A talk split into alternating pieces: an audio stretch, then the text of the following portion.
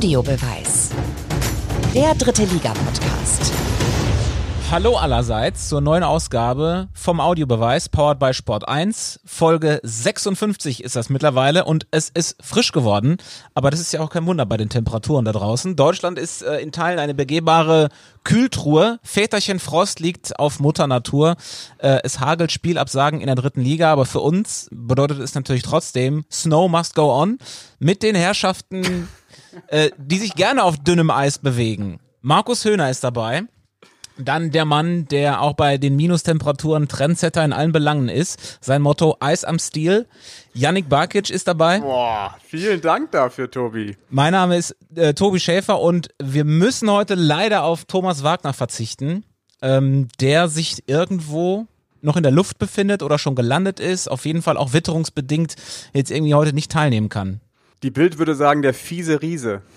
Ja, ja, er war ja anscheinend unterwegs, kam nicht zurück oder ist auf dem Weg zurück. Dann lass uns mal beginnen. Es war, glaube ich, irgendwie ziemlich ereignisreich, ne? Ich glaube, so viele Dinge mh, sind in, innerhalb so kurzer Zeit noch nie passiert. Also das letzte Wochenende war natürlich sowieso wieder mal Wahnsinn. Allein wenn wir über das Spiel Mannheim gegen Kaiserslautern reden, wo ihr ja alle wart, da kommen wir dann gleich zu. Aber die Aktualität ist natürlich auch total interessant, weil schon wieder Trainer raus sind in der dritten Liga. Thomas Hossmann hat selber gesagt, er tritt zurück beim 1. FC Magdeburg und äh, sehr viel überraschender kam dann das aus von Alexander Schmidt bei Türkgücü, die ihn gefeuert haben, weil die sportliche Entwicklung nicht stimmt. Als Siebter, als Aufsteiger. Äh, was äh, packt euch davon am ehesten? Also Fakt ist ja erstmal, dass die Themenagenda, die wir heute haben, länger ist als jeder Stau auf der A2 aktuell. Ähm, ich bin ein Stück weit überfordert, weil ich hier ungefähr 25 Zettel vor mir liegen habe äh, mit 23 verschiedenen Themen. Was mich jetzt eher packt, ob Schmidt oder Thomas Hossmann. Ähm, ich fand beides erwartbar. Ähm, dass Thomas Hossmann selber zurücktritt, hätte ich jetzt nicht gedacht, zeigt aber Größe von ihm.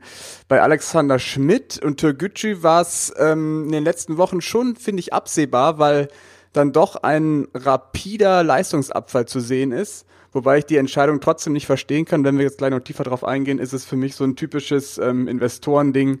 Einfach viel zu schnell, viel zu früh reagieren und nichts nachhaltig wachsen lassen. Also mich hat Schmidt schon überrascht, weil, weil sie sind ja immer noch überdurchschnittlich gut unterwegs für einen Aufsteiger. Wohl wahr, so, so wie du es sagst, Janik, dass da von ganz oben eben drauf geguckt wird und dass sie wirklich ganz ambitionierte Ziele haben.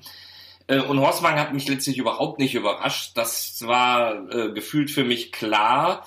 Ähm, denn da bist du jetzt einfach in der Phase, wo du als erster FC Magdeburg da unten auch diesen Impuls nutzen musst eines Trainerwechsels. Äh, und dass es ein Rücktritt ist, das kann natürlich auch immer ein Agreement im Verein sein. Wie, wie stelle ich sowas nach außen dar? Da geht es jetzt nicht primär um eine riesige Abfindung, sondern auch um, äh, oder du kannst ja auch so eine äh, Abfindung vereinbaren, sondern wie stelle ich es nach außen dar? Man geht in Frieden äh, und das finde ich vom äußeren Auftritt in jedem Falle, egal wie es genau gelaufen ist, gut ja, und als sportlichen Impuls zwingend für einen der Traditionsvereine, die da unten im Keller sitzen. Und wenn du überlegst, dass Duisburg jetzt schon zweimal reagiert hat, äh, war das bei Magdeburg die Patrone, die jetzt irgendwie kommen muss. Rückblickend muss man ja auch sagen, ähm, dass die Saison beim ersten FC Magdeburg eigentlich schon seit dem ersten Spieltag irgendwie vermurkst war. Ne? Also wenn ihr euch zurückerinnert, das erste Spiel gegen den HFC 0 zu 2 verloren, da war die Stimmung ja schon so im Keller. Und Hossmann hatte ja auch in der Fanszene trotz des Klassenerhalts überhaupt keine, überhaupt keinen Kredit bei den Fans. Ähm, und dann finde ich es schon irgendwie bemerkenswert, dass er dann selber am Ende sagt, ich jetzt weiß ich jetzt auch nicht, wie es genau war, aber im Endeffekt hat er ja wirklich am Ende gesagt, ich mache hier den Platz frei, ihr könnt jetzt einen neuen Impuls setzen, weil es gibt ja so viele Leute im Fußball, die irgendwie, ja, so egoistische Typen sind, die, die selber einfach nicht den Platz räumen würden, die nur an sich selber denken am Ende und er sagt dann, ja, nee, ich äh, mache jetzt hier den Platz frei und äh, dann könnt ihr jetzt mal einen neuen suchen. Finde ich schon bemerkenswert. Man, Kaiserslautern hat es ja wirklich vorgemacht, was ein Trainerwechsel für einen neuen Impuls ähm, bringen kann. Aber dafür müsste natürlich auch schnell neuer präsentiert werden. Welche Namen äh, fallen euch da denn ein? Ja, äh, ganz schwer, finde ich. In Magdeburg finde ich es ganz schwer. Ähm, ich finde es immer komisch, dass jetzt auch noch der, der Co-Trainer jetzt noch bleiben darf, Silvio Bankert. Wir hatten die, die Thematik mal beim KfC Uerdingen, dass ähm, Stefan Reisinger irgendwie drei, vier, fünf Cheftrainer überlebt hat und immer noch da ist. Das gleiche gilt ja jetzt fast schon für Silvio Bankert. Ähm, ich bin wirklich überfragt, wer da jetzt in Magdeburg übernehmen könnte. Ähm, Thorsten Ziegner würde ich natürlich immer als erstes nennen. Aber als äh, Ex-Hallenser glaube ich nicht, dass der da beim ersten FC Magdeburg aufschlagen wird. Das glaube ich auch. Also der, der kann sich einfach nicht erlauben, dahin zu gehen und tue mich auch total schwer. Ähm, ähm, Jeff Salbene wäre ja frei im Moment, wenn wir unser lustiges Trainerkarussell, wer, wer vorne rausgeflogen ist, steigt hinten wieder ein. Also theoretisch sind das ja die Optionen, die der Markt im Moment hergibt. Ähm, aber das glaube ich natürlich nicht ernsthaft. Und deswegen kein Plan bis hierhin. Mhm. In Summe betrachtet muss man ja sagen, den größten Fehler, den Magdeburg irgendwie in den letzten drei, vier Jahren gemacht hat, ist einfach diese Entlassung von Jens Hertel.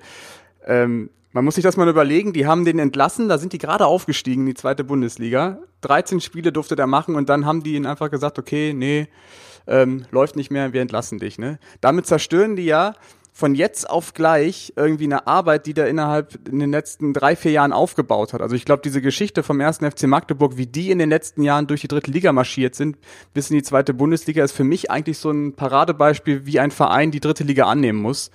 Und ähm, rückblickend betrachtet, finde ich, ist diese Entlassung von Jens Hertel eigentlich so der Knackpunkt für alles Brachliegende ähm, an der Elbe.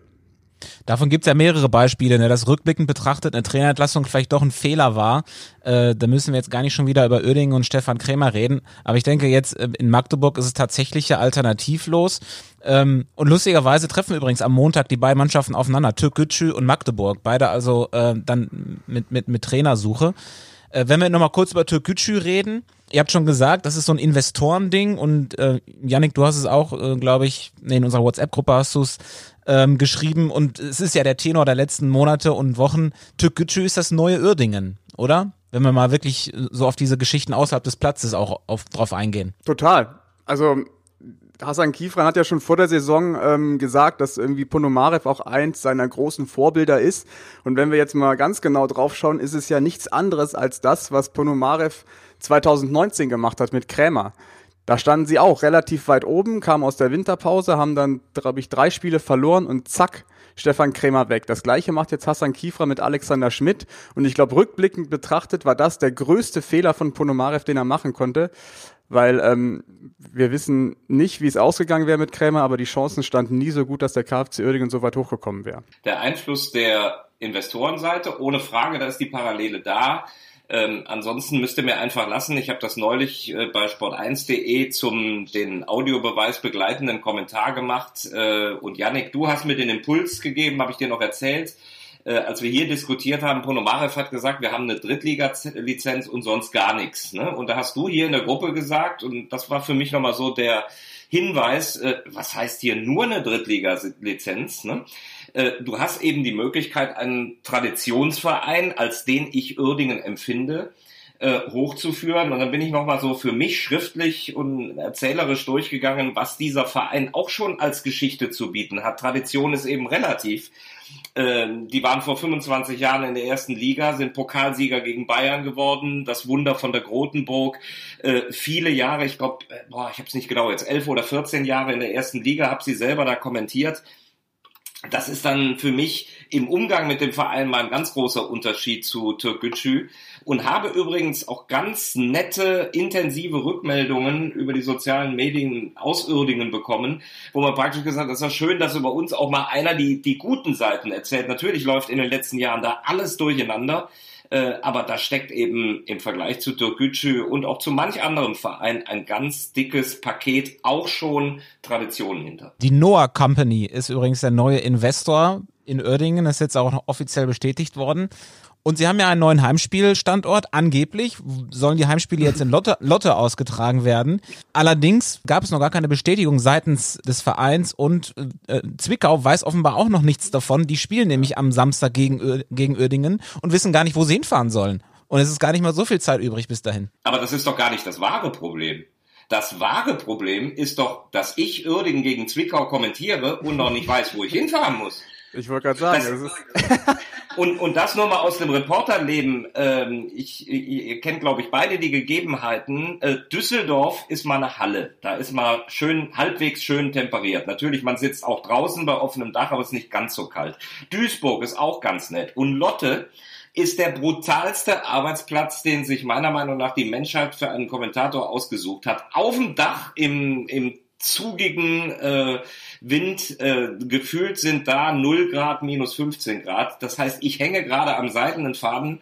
Ähm, Düsseldorf gemütlich oder Lotte im Eiswind? Also mit dem Ausblick auf das kommende Wochenende, ich sehe sowieso, so viele Spiele werden, glaube ich, nicht stattfinden. Ich glaube, so viele werden abgesagt. Ähm, Lotte ist natürlich Wahnsinn, auch dass, dass Zwickau noch gar nicht weiß, wo sie hinreisen müssen. Die müssen ja jetzt ständig Hotels blocken, wissen gar nicht, wo sie spielen. Ich glaube, erstmal heute in München, dann wollen sie ja, glaube ich, durchfahren äh, nach Lotte. Also total skurril und ähm, ja, typisch für unsere kleine, süße dritte Liga einfach.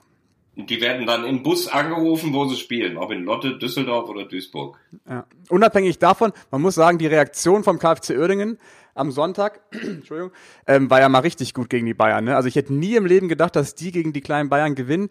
Die Spielweise war jetzt, ja gut, wie Uerdingen halt spielt, ähm, hinten reinstellen und dann auf Konter lauern. Ähm, aber muss ich schon sagen, die Mentalität der Truppe gefällt mir und ich glaube, ähm, die Spieler und auch der Trainer verkaufen sich aktuell ziemlich gut. Absolut. Und so hat Stefan Krämer das auch angekündigt. Der wirkte mir vor vier, sechs Wochen total selbstbewusst, trotz aller Probleme, ähm, was, was seine Mannschaft angeht, was den Weg, den sie gerade haben. Und das habe ich jetzt auch so immer weiter beobachtet, ähm, dass sie das auch gerade in der Liga belegen. Und jetzt nochmal ernsthaft, was du gesagt hast, Janik, ist natürlich total, ich finde das für einen Gegner echt äh, schon frech, dass da keine Gewissheit reinkommt, dass der DFB jetzt auch sagt, Leute, wir müssen zu Potte kommen. Gut, aber ich denke mal, in den nächsten 24 Stunden werden wir es auch wissen, wo sie spielen. Ich glaube, es wird abgesagt. Ich habe nämlich eben, kurzer Einschub, äh, Bilder aus Ferl bekommen vom Pressesprecher Norbert Meyer. Schöne Grüße an dieser Stelle. Da liegen gefühlt 40, 50 Zentimeter Schnee auf der Straße. Also ich glaube nicht, dass irgendwo in Ostwestfalen äh, gespielt wird an diesem Wochenende. Und da kannst du mal sehen, Norbert Meyer, zuletzt Trainer in Duisburg, jetzt Pressesprecher in Lotte. Äh, Janik, hast du noch mehr Insider-Informationen, ob zum Beispiel äh, in Mannheim gespielt werden kann? Ich frage für einen Freund. Ach, der Rasen in der Rasen in, in Mannheim sah bis Samstag noch sehr, sehr gut aus. Wer ist der Freund? Kennst du nicht. Ja, ich, ich denke Ich mal. dachte. Es ist auch äh, im Sinne der Mannschaften, wenn man dann ähm, tatsächlich sagt, nee, komm, das hat keinen Zweck, das wird ja dann doch auch alles zu einer Lotterie und es geht einfach auch um zu viel bei, bei vielen Mannschaften, ähm, als dass man jetzt auf Biegen und Brechen da die Spiele durchprügelt, obwohl der Terminkalender natürlich sehr, sehr eng ist, sowieso schon und so wahnsinnig viel Platz nach hinten raus ist auch wegen der Relegation und so nicht, aber ähm, irgendwie geht's ja dann auch um die Gesundheit der Spieler. Ja, allein die Anreise, ne, auch. Also ich glaube, es ist kein Spaß für Wien Wiesbaden jetzt nach Dresden zu fahren. Aber gut, Ja, und schauen wir mal. Lotte, also ich will auch nochmal das Wetter reinwerfen. Ich bin da auch, wenn es Lotte ist, äh, alles andere als guter Dinge, dass das Spiel stattfinden kann, weil da sind wir ja wirklich in der Ecke des Landes, wo es richtig knallt in diesen Tagen. Reden wir doch über ein Spiel, das schon stattgefunden hat am vergangenen Wochenende. Waldhof Mannheim gegen den ersten FC Kaiserslautern. Am Ende ein 2 zu 0 Sieg für Lautern. Ihr beiden wart ja zusammen mit Thomas Wagner, der heute nicht da ist, den wir aber vielleicht mal gleich versuchen können, äh, versuchen anzurufen. Ihr wart da bei dem Spiel äh, beim Sieg von Lautern in Mannheim. Äh, 1 zu 0 durch Zuck in der 14. Minute und dann kam sie, die 20. Spielminute. Und jetzt kommt Kleinsorge. Kriegt den Ball aber nicht mehr rein. Zweiter Ball. Jetzt Kleinsorge. Traumtor für den FCK zum 2 zu 0. Unter Saibene war er draußen und jetzt trifft er unter Antwerpen zum 2 zu 0. Und in Kaiserslautern feiern sie die vermeintliche Auferstehung des FCK. Ausgerechnet Marius Kleinsorge hat mir da noch gefehlt, Markus. Aus Gründen. Nein. Nee, ich hätte eigentlich sagen müssen, siehste, Veggie. Na, das hat er ja dann im Interview nachher mit Marius Kleinsorge nachgeholt. Da hat Kleinsorge erstmal ähm, äh, ja, seine Bilanz gezogen und dann hat Thomas Wagner nochmal eure Liebe erklärt. Jetzt habe ich die Chance bekommen und ähm, ich glaube, wenn man mir das Vertrauen gibt, kann ich das äh, auch zurückzahlen. Das habe ich schon oft jetzt in letzter Zeit, also die letzten Jahre bewiesen. Dann sage ich nochmal herzlichen Glückwunsch, genießen Vielen Sie den Dank. Abend. Und Sie haben einen Mann besonders glücklich gemacht, unseren Kommentator Markus Höhner, der ist nämlich Vorsitzender des Magenta Kleinsorge Fanclubs. also Weltklasse. nochmal herzlichen Glückwunsch. Super, Dankeschön. danke. Ciao. Der Wagner ist einfach sowas von wahnsinnig, das dann auf dem Sender auszutragen, aber, aber egal. Ja, dafür lieben wir ihn ja. Total. Nur will ich dann, wenn sowas dann auch so rausgeht, ne, äh, der- will ich auch hier zumindest mal klarstellen, es geht ja tatsächlich um den Spieler, um eine Ansicht. Den Spieler habe ich da und da gesehen, in Meppen gesehen, habe eine Meinung und wir sind ja auch hier, um eine Meinung zu platzieren, auch wenn sie dann durchaus mal daneben liegen kann. Äh, und im Falle Kleinsorge habe ich halt meine, aber wenn es dann so praktisch nach einem FCK-Sieg in Mannheim, will ich nur mal hinterlegen, ich habe in Mannheim zum Beispiel auch den Kollegen Marx äh, immer hinterlegt, dass ich von dem unglaublich viel halte. Das heißt, wenn man sich eine Mannschaft mit den Lieblingsspielern zusammenbasteln sollte, und gerade in so einem Derby will ich das auch nicht als parteiisch verstanden wissen, sondern da geht's dann um die Liebe zu dem Spieler oder dem Verein, aber parallel auch zu dem anderen Verein. Also es hat nichts mit Derby zu tun. Ja, was, was Kleinsorge war, äh, wunderbar. Das ist eben das, was ich über ihn denke. Wenn ihr jetzt ergänzend wüsstet, was es für ein Gespräch am Mannschaftsbus noch kurz nach dem Spiel gab, ihr wisst es nicht, aber natürlich werde ich es euch mitteilen. Ich habe mit Marco Antwerpen noch gesprochen. Und der hat dann auch nochmal gesagt, liegt natürlich jetzt in so einer Situation äh, auf der Hand, ja klar bringe ich den, ja klar mache ich den stark. Und hat gesagt, das ist für mich einer der Unterschiedsspieler, den wollten ja auch ganz viele verpflichten in der Liga.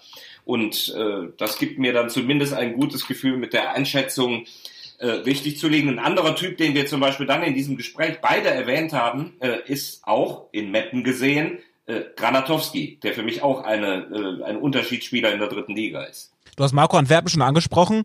Er ist natürlich jetzt der Gewinner der Situation und äh, Veggie hat ihm vor dem Spiel war das aber schon auch noch eine ganz wichtige Frage gestellt. Sind Sie sich eigentlich die, der Dimension dieser Aufgabe voll bewusst? Äh, Sie könnten eingehen als äh, der Abstiegstrainer aus dem Profifußball, Sie können aber auch Kurzzeit-Held werden.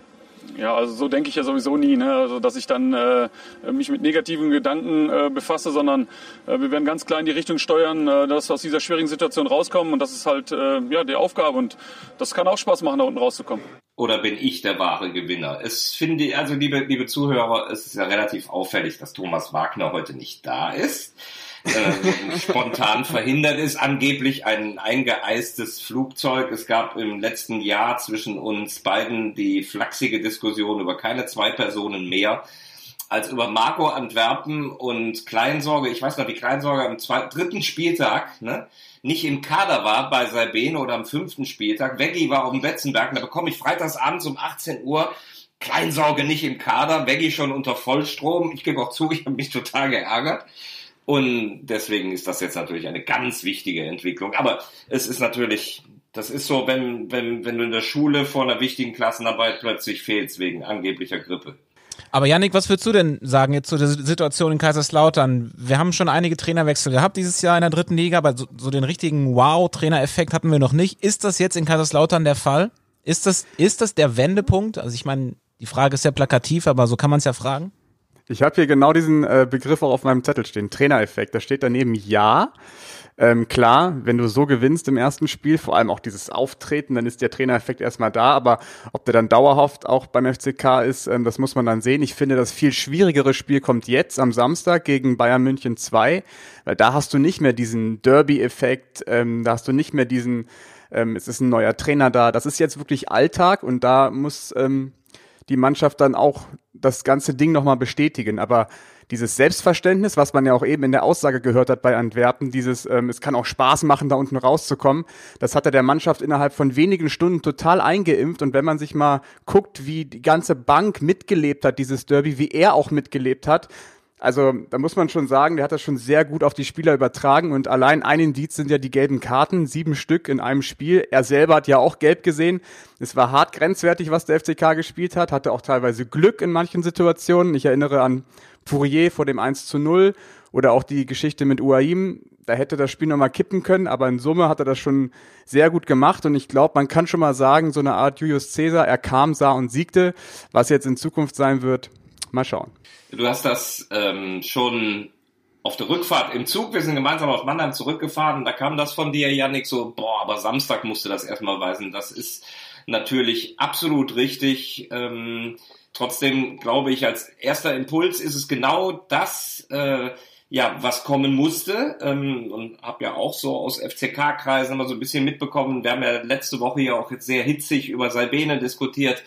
Aber jetzt guck, guck mal, was der Unterschied ist. Guck mal, was die ausstrahlen. Und das ist zumindest das, was ich so als Fußballfreak, wo ich sage, ja guck mal, da, da ist Leben drin, da wirft einer, war natürlich interessant, dann schmeißt dann Skalatidis noch rein. Leute, die vorher nicht durften, die weg wollten, hatte ich gar nicht mehr so auf dem Zettel, dass der Skalatidis auch weg wollte. Aber einen Kleinsorge zu bringen, Leute wach zu küssen, emotional mitzunehmen, äh, und deswegen ist das, was der FCK äh, da jetzt als Schritt gemacht hat, ähm, aus meiner Sicht erfreulicherweise genau das, was wir von der Woche hier besprochen haben oder was auch meine Meinung immer war. Ey, er musste mal Leben in die Bude kriegen und äh, das hat Antwerpen mit seiner Mannschaft, also im ersten Schritt auf jeden Fall ganz toll gemacht. Wobei ich zum Derby noch einen Halbsatz sagen will. Mir ist das ja viel zu krass, immer der ganze Derby-Wahnsinn.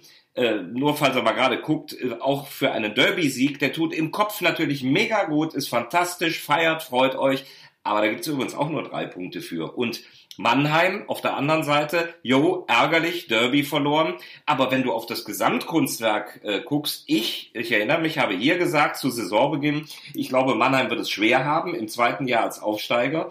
Und wenn du mal siehst, wie sie positioniert sind, auch vor der Winterpause und jetzt, äh, dann ist das Gesamtbild Derby-Niederlage hin oder her spitze für Waldhof Mannheim. Ja, das gibt nur drei Punkte für den Derby-Sieg, aber wenn du siehst, was der Sieg bei den Fans von Kaiserslautern ja auch ausgelöst hat und verursacht hat, ähm, mal außen vor gelassen, dass sie dann natürlich einige Corona-Regeln nicht, nicht äh, berücksichtigt haben, äh, dann kann es schon mehr sein als drei Punkte, die du dabei mitnimmst. Und zwar, dass da irgendwas im Kopf sich löst, was dann am Ende äh, entscheidend sein wird, um die Klasse zu halten. Also ich glaube schon, dass der Sieg jetzt irgendwie mehr bringt, als wenn sie gegen Türkgücü gewonnen hätten. Das stimmt. Also als Impuls habe ich ja eben auch mal so eingeschoben. Äh, für den Kopf ist das natürlich viel wert, äh, auch im Einklang mit den Fans zu sein. Äh, ähm, das ist natürlich ein ganz wichtiger Faktor. Aber, aber letztlich musst du dann auch wieder das große Ganze sehen, was vielleicht viel mehr für den Derby-Verlierer gilt. Jetzt kannst du natürlich sagen, oder eine Spiralstie jetzt ein bisschen runter. Das glaube ich aber nicht. Ähm, äh, und doch muss man bei aller Feierei das Bewusstsein haben, das Gesamte ist wichtiger als ein gewonnenes Spiel. Eine Sache wollte ich noch sagen, bevor wir ähm, hier gleich noch den, den Veggie versuchen anzurufen. Äh, Sickinger. Ich finde, an der Personalie Sickinger ähm, kannst du sehr gut erkennen, dass Antwerpen ein gutes Gespür hat für Spieler. Weil im Grunde genommen wurde er ja abgesägt als Kapitän von Antwerpen. Man könnte auch sagen, er wurde geschützt, weil er sich in der Rolle nicht so wohl gefühlt hat vielleicht oder er die Verantwortung nicht übernehmen konnte in der schwierigen Situation. Aber ich war eigentlich fest davon ausgegangen, okay, der setzt Sickinger ab als Kapitän und er wird ihn nicht bringen in der Startelf. Hat er aber trotzdem gemacht. Und wenn du siehst, wie Sickinger trotzdem dann auch gespielt hat, muss man sagen, ähm, Antwerpen hat Sickinger verstanden, weil das ist ein Spieler, der sich komplett für diesen Verein zerreißt, aber für die Aufgabe Kapitän einfach zu groß war. Und das ist eine Geschichte, die hat Antwerpen früh erkannt und wird dem FCK, glaube ich, jetzt in Zukunft auch helfen. Du kannst es einem Sickinger natürlich auch gut erklären. Du hast natürlich recht, den dann zu bringen, ist nochmal ein ganz anderer Schritt. So nach dem Motto, ich nehme dir die Binde weg, aber ich mache dich auch wieder stark. Äh, aber ich hätte einem Sickinger, glaube ich, gut erklären können, warum ich einen Sean Zimmer als Identifikationsfigur, als Leader äh, mit ganz viel Erfahrung, dass ich den jetzt zum Kapitän mache, ist für mich auch altes Funkelprinzip. Ich baue mir meine Säulen und dann nimmt er natürlich die Erfahrenen, die Stützen äh, und macht einen Zimmer zum Kapitän absolut nachvollziehbar. Und ich wollte nur noch mal ergänzen, was du auch gesagt hast, Janik, dieser UAIM, äh, hat natürlich riesig Glück, dass er nicht vom Platz fliegt. Ähm, Pourier vor dem Tor, ja, ist so grenzwertig, aber äh, da hätte es auch durchaus rot geben können. Da kann so ein Spiel natürlich auch völlig anders laufen, aber so ist es. Apropos Identifikationsfigur und Lieder, wir versuchen jetzt mal Thomas Wagner anzurufen. Den Spacken. also er müsste jetzt irgendwo auf irgendeinem Flughafen dieser Republik sein. Wir verraten aus Datenschutzgründen dann nicht wo. Aber als Kölner fliegt man nicht gerne von da. Schönen guten Tag. Da ist er. Guten Tag. Im Terminal. Immer. Thomas Wagner, herzlich willkommen im Audiobeweis. Ich gehe mal ganz kurz hin, wo es ein bisschen ruhiger ist. Hallo Jungs, grüßt euch. Was heißt hier, wo es ein bisschen ruhiger ist? Wie viel kann da los sein in Corona-Zeiten? Oh, es geht aber immer noch. Es ist noch einiges los. Ich, aber schön euch zu sehen. Gut seht ihr aus. Von der Sonne so geküsst. Hallo, lieber Markus. Hallo, lieber Becky. Hallo, lieber Yannick. Hallo, lieber Tobi. Wunderschönen guten Morgen. Becky, warum fehlst du denn ausgerechnet heute? Ich habe eben so gesagt, das ist so, wenn eine Mathearbeit ansteht und dann morgens heißt es ja, der, der Höhner fehlt mit Grippe. Ich äh, wollte mich extra zuschalten lassen, um dir zu gratulieren. Du bist der Einzige, der Antwerpen und Kleinsorge immer richtig eingeschätzt hat. Du bist der wahre Experte. Juhu! Wir haben das gerade tatsächlich schon alles ähm, besprochen, was in Mannheim passiert ist, aber wie ist denn so deine Einschätzung, was, was speziell Kaiserslautern angeht? Glaubst du, die haben jetzt so den Turnaround geschafft mit Antwerpen? Ich weiß jetzt nicht, also ich glaube, einen besseren Start kannst du natürlich nicht haben als Trainer und du musst natürlich jetzt das nächste Spiel am besten nachlegen. Aber klar, es war eine andere Körpersprache da. Es sind auch die ersten Zweikämpfe gewonnen worden. Du hast Mut nach vorne gehabt.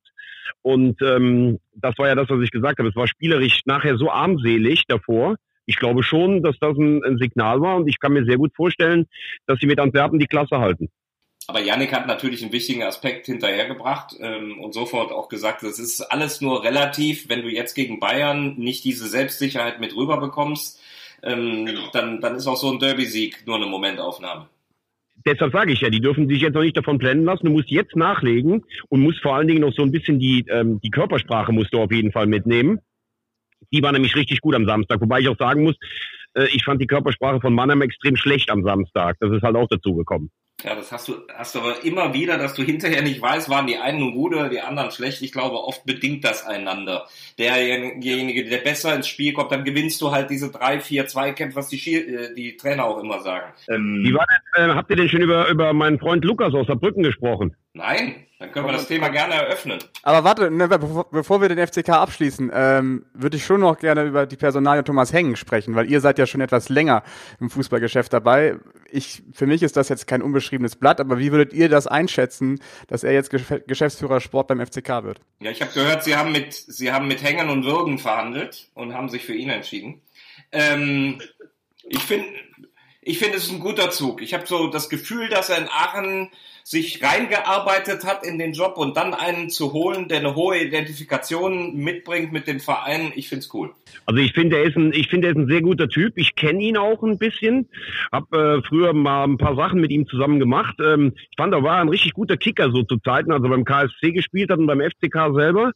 Man muss aber sagen, seine Karriere nach der Karriere war bis jetzt nicht so davon geprägt, dass ich sagen würde, das war jetzt besonders äh, erfolgreich. Ich glaube, er hat lange so ein bisschen gesucht und in Aachen, das würde ich maximal als mittelmäßig bezeichnen. Jetzt kann man natürlich sagen, selbst Mittelmaß ist besser als alles, was im Betzenberg darum läuft.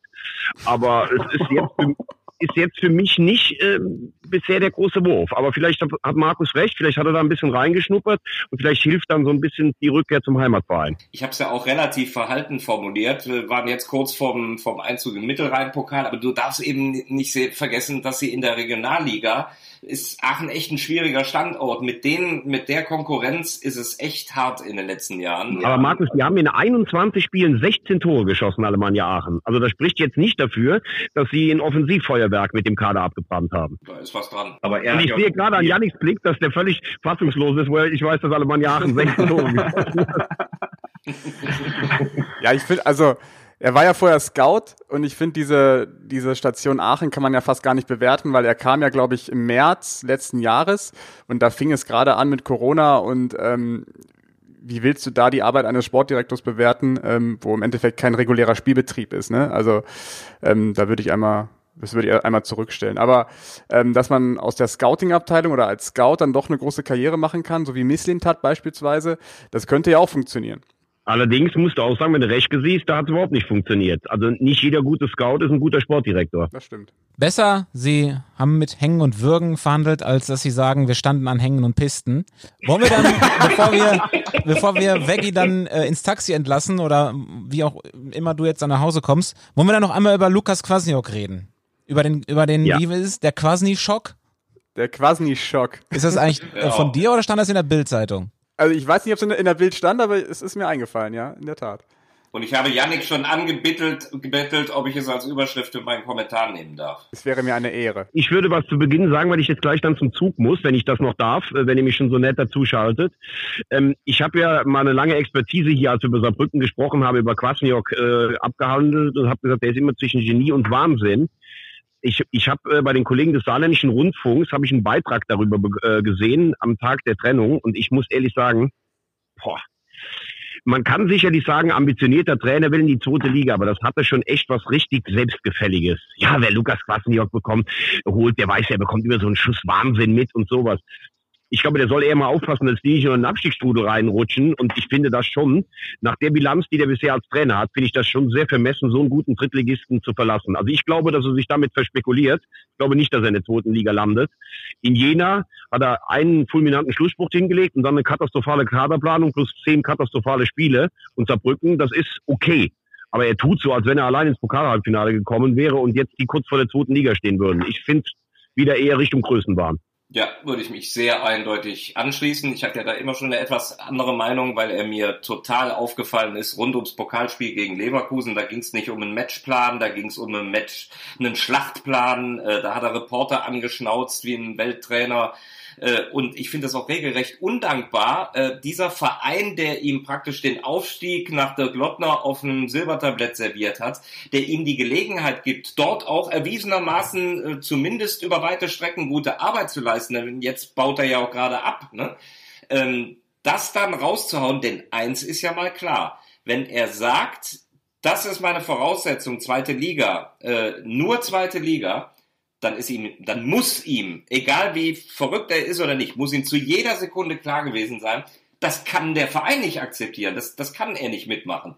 Denn er muss ja mindestens zweigleisig planen ab April und Mai und muss da auch äh, gedanklich bei einem Trainer sein. Es konnte nur eine Trennung bedeuten.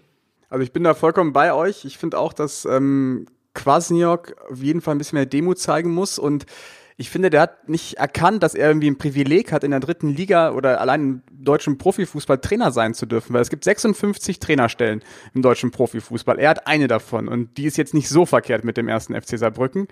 Und da dann so dem Verein ähm, die Pistole auf die Brust zu setzen, finde ich ähm, sehr, sehr fragwürdig. Und ich bin echt gespannt, ähm, wie das jetzt äh, die Mannschaft aufnimmt. Also ich hätte gerne dieses Spiel am Montag gesehen gegen den MSV Duisburg.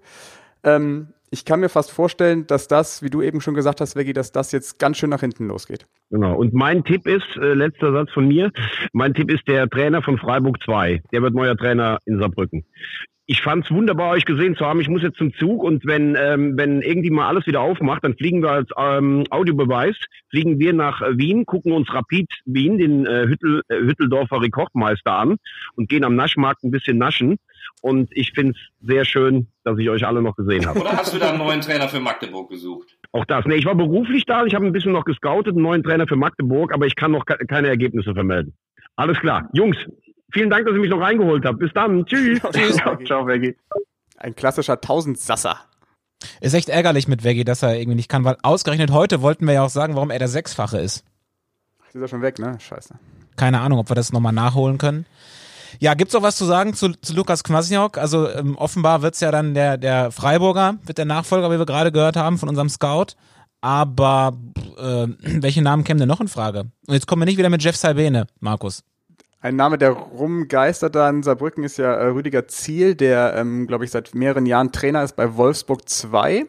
Ähm, der kommt, glaube ich, aus zwei, aus zwei Brücken, also aus der Region und ähm, ich glaube, von dem sind sie auch relativ überzeugt. Oder er würde irgendwie vom Typ her passen anscheinend.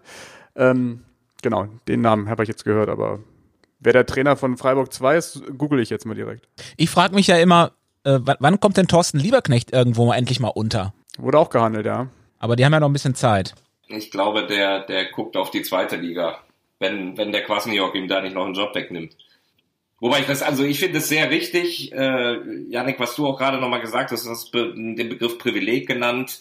So, ich finde das auch wirklich ein bisschen schade, weil wir haben es ja auch alle miterlebt. In Saarbrücken tolle Arbeit und du musst mal überlegen, als Aufsteiger, wie die da rumtonen durch die Liga. Ähm, und dann, äh, paar Wochen her, hat er selber noch von Demut gesprochen und jetzt ja auch den Aufsteiger in seinem Aufstiegsjahr so praktisch gedanklich unter Druck zu setzen, ähm, das Ziel muss zweite Liga sein, sonst nichts. Das ist ja, äh, er unterschreibt ja nicht für beide Ligen, sondern er sagt ja klar, entweder als Aufsteiger in die zweite Liga oder tschö. Und das finde ich auch schon sehr undankbar. Ist es eigentlich so ähnlich wie damals Marco Antwerpen in Münster, als der schon frühzeitig gesagt hat, ähm, ich mache hier nicht weiter, weil ähm, wir müssen hier Kosten sparen und das ist nicht so mein, mein Ding. Ich würde gern weiter nach vorne kommen in die zweite Liga oder beziehungsweise zu einem ambitionierten Drittligisten.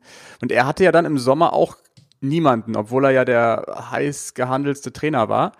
Ähm, ich habe mich so ein bisschen an die Situation erinnert gefühlt. Was meint ihr? Ich hatte für Antwerpen eindeutig mehr Verständnis, weil er war in einer ganz anderen Situation. Er ist ja nicht mit Münster irgendwie aufgestiegen, sondern er hat die äh, toll aus dem Keller hochgeführt. Und es war damals, du erinnerst dich sicher auch, Janik, äh, die, der, der wirtschaftliche Rahmen war für Münster schon schlecht und wir haben alle mitbekommen, dass er praktisch in der Folgesaison noch schlechter sein wird. Und deswegen äh, gab es, glaube ich, so rund um Münster auch einige Menschen, die so ein bisschen Verständnis hatten. Auch wenn du mit dem Vergleich da nicht ganz unrecht hast, er hätte ja auch sagen können, komm, wir bauen dieses Projekt hier weiter auf und dann gehen wir gemeinsam in bessere Zeiten. Ich weiß aber, dass seine Perspektive, gerade wirtschaftlich äh, im Verein, war es schwierig. Nee, ich meine jetzt als Warnung für Kwasniok, dass der vielleicht zu hoch pokert, weil Antwerpen war ja auch heiß gehandelt, hatte dann keinen Job im Sommer. Okay. Ist er dann erst wieder in Braunschweig auf die Trainerbank gekommen, als es da nicht lief und auch nicht in der zweiten Liga. Und ich kann mir nicht vorstellen, dass Kwasniok jetzt schon irgendwo einen Vorvertrag hat. Da magst du definitiv recht haben, zumal ich glaube, äh, das ist jetzt nicht böse gemeint, wir tun gerade auch unseren Teil daran, äh, der, er wird mit einem Image-Schaden aus der Nummer rausgehen. Und ich finde eben generell äh, diese, diese Vollmundigkeit, ich habe das gerade rund ums Leverkusen-Spiel angesprochen, die, die macht dich auch nicht sympathisch und die macht dich auch nicht sympathisch bei anderen Vereinen. Das einzige, so die Variante Feuerwehrmann, wenn ein Zweitligist dann nächste Saison irgendwo unter Druck ist, dass man sagt, komm, das ist einer, der macht hier ein halb, halbes Jahr alle Kirre ähm, und könnte so funktionieren. Das könnte ich mir dann schon vorstellen. Aber das ist ja auch immer ein großes Risiko, als Feuerwehrmann irgendwo einzuspringen. Da kannst du dich gerade als junger Trainer ja auch dann schon sehr schnell verbrennen, wenn das nicht oh, gut gehen sollte. das war so klar, dass du jetzt verbrennen sagst, stark. Oh, da, das, das war gar keine Absicht.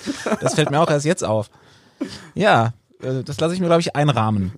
Ähm, re reden wir über einen Trainer, bei dem auch über eine Vertragsverlängerung diskutiert wird, äh, denn sie fehlt noch bei Jens Hertel, bei Hansa Rostock. Die haben sich am Wochenende mal sowas von für den Aufstieg beworben mit dem fünften Sieg in Folge. Last Minute eingetütet durch Philipp Türpitz in seinem ersten Spiel für Hansa. Und äh, wir haben uns gedacht, äh, wer kennt sich eigentlich richtig gut mit Hansa Rostock aus? Äh, und da hat aus unserer Runde keiner aufgezeigt. Und deswegen haben wir den lieben Kollegen Gary Pauband von Magenta Sport mal damit beauftragt, mal so ein bisschen Hansa Rostock einzuschätzen. Der lebt im Norden, der kommentiert äh, sehr viele Spiele von Hansa Rostock und kennt sich gut mit dem, mit dem Team und mit dem Umfeld aus. Und ähm, da haben wir ihn erstmal gefragt per WhatsApp immer, Gary, was hat dich denn besonders beeindruckt am Freitag bei dem Sieg von Hansa? Was war am meisten ähm, was hängen geblieben ist, was wirklich beeindruckend war, nämlich die Tatsache, dass man nicht nur 0-1, sondern sogar 0-2 zurücklag und dann in Durchgang Nummer 2 so auftritt ähm, diese Torgefahr entfacht, diesen Druck entfacht. Also normalerweise hatte man dann bei Hansa Rostock immer häufig bei Heimspielen das Gefühl, hey, die drängen auf das 1 zu 0. Gelingt ihnen das so in der ersten halben Stunde, dann gewinnen sie das Spiel. Gelingt ihnen das nicht, dann verlieren sie das Spiel. Ähm, da war es selten so, dass sie dann wirklich am Ende hinten raus nochmal eine Torchance nutzen konnten.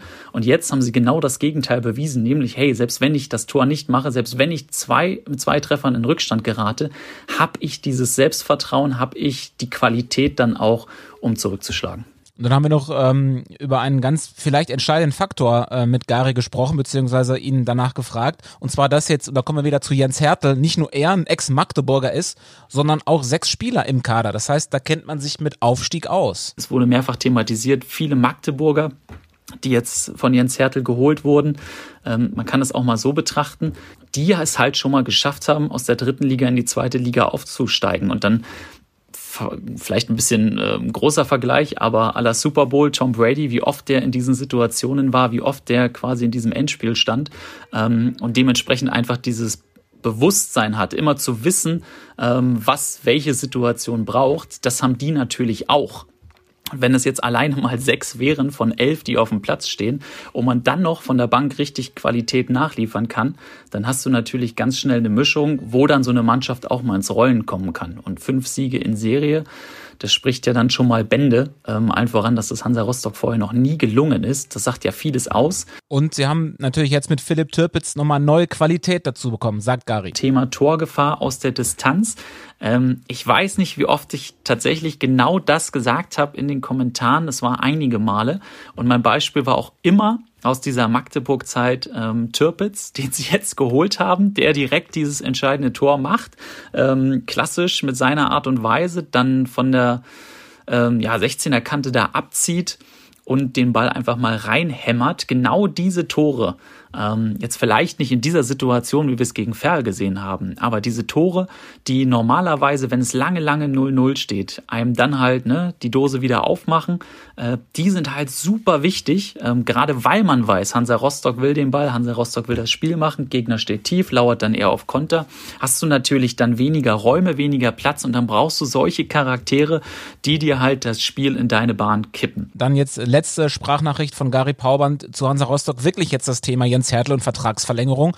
Auch da klare Meinung. Ich glaube auf jeden Fall, dass Hansa Rostock gut bedient damit ist, wenn sie mit Jens Hertel verlängern würden. Ähm, ganz simpel formuliert, äh, wer wäre denn noch da, den man dann holen könnte? Äh, fallen mir jetzt nicht so viele Namen ein, die diese Klasse mitbringen würden, die ein Jens Hertel mitbringt. Ähm, passt ja auch zum Norden, diese Unaufgeregtheit, die er immer verkörpert. Ähm, vom Verein her äh, dementsprechend eigentlich kein Risiko, wenn man mit ihm verlängert. Äh, das Risiko sehe ich sogar dann eher bei Jens Hertel, äh, dass das jetzt überhaupt noch auf dem Tisch liegt, ist halt erstmal klassisch ähm, wieder so eine Nummer, die äh, je länger das dauert für mehr und mehr Unruhe sorgen kann. Das wird sicherlich nicht helfen. Und dann wenn es tatsächlich nicht gelingen sollte, hochzugehen in die zweite Liga, dann wäre ja Jens Hertel eher derjenige, der den Stempel gescheitert bekommt. Und ähm, ob man dann ihm so schnell bei einem anderen hochkarätigen Club diese nächste Möglichkeit gibt, ähm, ist dann vielleicht zumindest ein kleines Fragezeichen. Ähm, aber in Summe hat man ja schon das Gefühl, dass dieses Package passt, dass Hansa Rostock zu Jens Hertel passt, dass er da weiß, wie man A mit der Mannschaft umgeht und B auch mit dem Umfeld. Und dementsprechend, ähm, gerade weil es jetzt auch super läuft sportlich, man beste Chancen hat aufzusteigen, ähm, ist es für mich nicht ganz nachvollziehbar, warum diese Vertragsverlängerung noch so auf sich warten lässt. Sagt unser Magenta Sport-Kollege Gary Pauband über die Situation bei Hansa Rostock. Was sagt jetzt ihr zu der Situation? Muss man nicht eigentlich sagen, Hansa Rostock ist aktuell vielleicht, obwohl sie nicht Tabellenführer sind, trotzdem die stärkste Mannschaft in der Liga? Rostock ist der heißeste Scheiß der Liga. Das kann man schon mal so ja. sagen. Erstmal schöne Grüße an Gary, danke nochmal dafür. Ähm, sehr ausführlich, ähm, sehr gut analysiert, sofern ich das beurteilen kann hier aus der Distanz. Ich finde, er hat viele wichtige Sachen angesprochen. Ähm, was ich mir jetzt noch rausgesucht habe, vor allem zu Hertel, ist, das ist mir ja schon gegen Duisburg aufgefallen, dass er, ähm, da warst du bei dem Spiel dabei, Markus. Er hat in der Halbzeit ähm, die Grundformation komplett umgestellt, glaube ich, von Vierer auf Dreierkette oder andersrum. Und das hat der Mannschaft die Stabilität gegeben. Das Gleiche hat er jetzt am, am Freitag wieder gemacht gegen Ferl. Da wechselt er einfach mal vier Spieler ein zur Pause, ähm, verändert die komplette Grundformation und es funktioniert. Die holen noch einen Rückstand auf, 0 zu 2, 3 zu 2. Ähm, und das ist ja auch irgendwie ein Indiz dafür, dass eine Trainerarbeit funktioniert. Ich will gar nicht wissen, wie viele Trainingsstunden Hansa Rostock auf dem Platz steht und Jens Hertel ständig korrigieren muss von A nach B.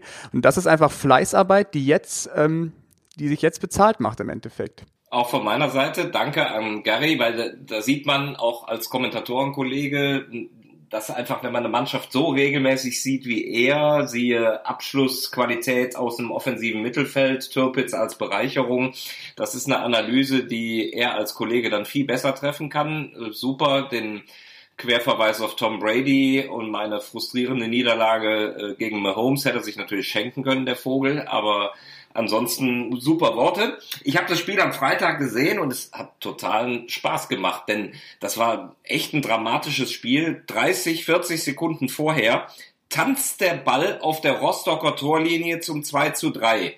Äh, und da siehst du eben, wie, wie mitreißend einfach Sport ist. Fast wäre das Ding völlig nach hinten losgegangen. So gewinnen sie es 3-2, fliegen weiter auf dieser Euphoriewelle. Der Eindruck ist spektakulär gut und Hertel war ja auch spürbar gut drauf, anschließend bei Magenta Sport im Interview, ich fand den zum Piepen, wie er erstmal so gefragt wurde, und jetzt Dienstag in Lübeck, nein, da werden wir auf keinen Fall spielen, da glaube ich im Leben nicht. Und dann zur Vertragsverlängerung, da hat er extrem cool reagiert und gesagt, doch, bin mir sicher, dass wir das in den nächsten Tagen irgendwie abgewickelt kriegen. Oder das war vielleicht auch ein bisschen Ironie, keine Ahnung. Also die Situation ist auf jeden Fall trügerisch. Ich habe mal geschaut, ähm, was äh, Rostock noch irgendwie im Beinchen stellen könnte. Äh, die direkten Duelle natürlich dann. Ne? Also die haben gegen Dresden, Ingolstadt, äh, 60 München und auch Wien Wiesbaden aus diesen vier Duellen aus der Hinrunde haben sie nur einen Punkt geholt. Ähm, also das ist, das könnte noch so ein Hebel sein, an dem sie irgendwie ziehen müssen, äh, um den ganz großen Wurf zu schaffen. Und angefangen ja dann am Samstag bei den Löwen, glaube ich, spielen sie, ne?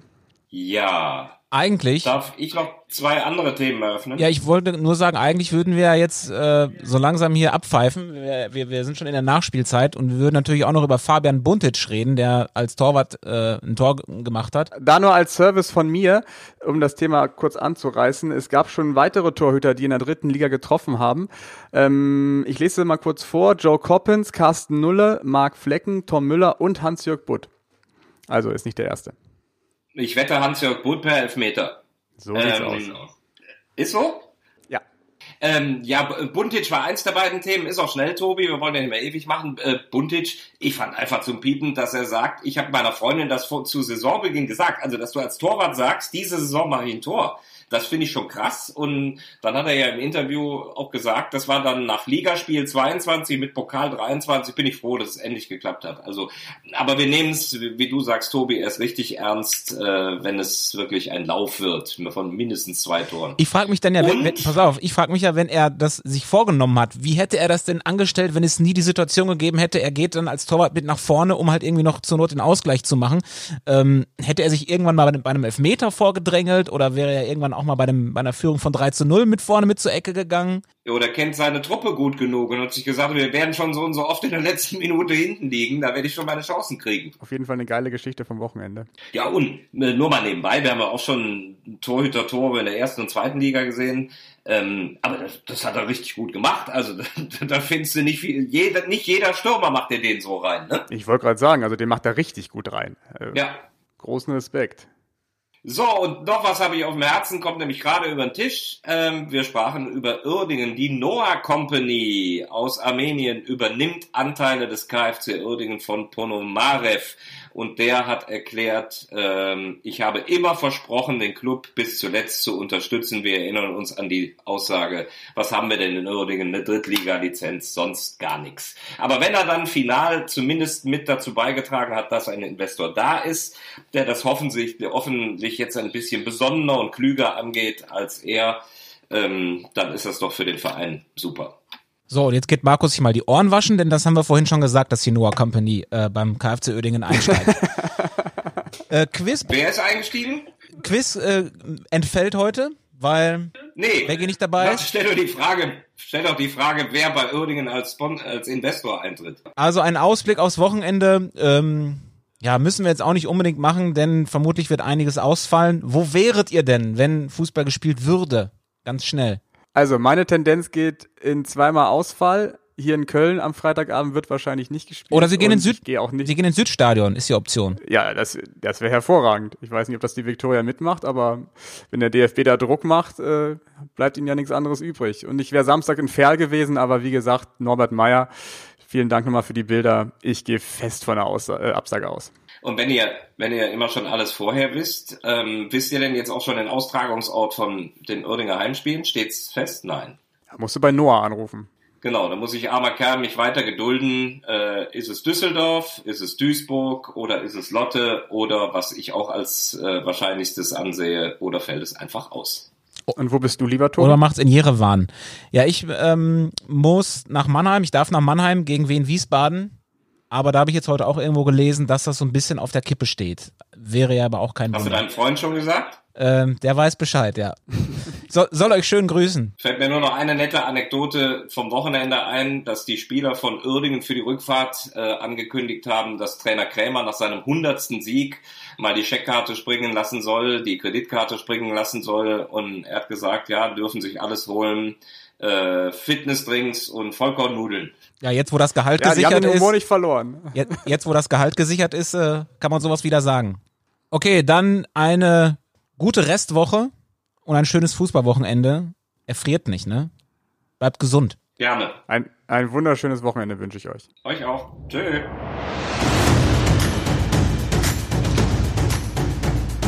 Audiobeweis. Der dritte Liga-Podcast.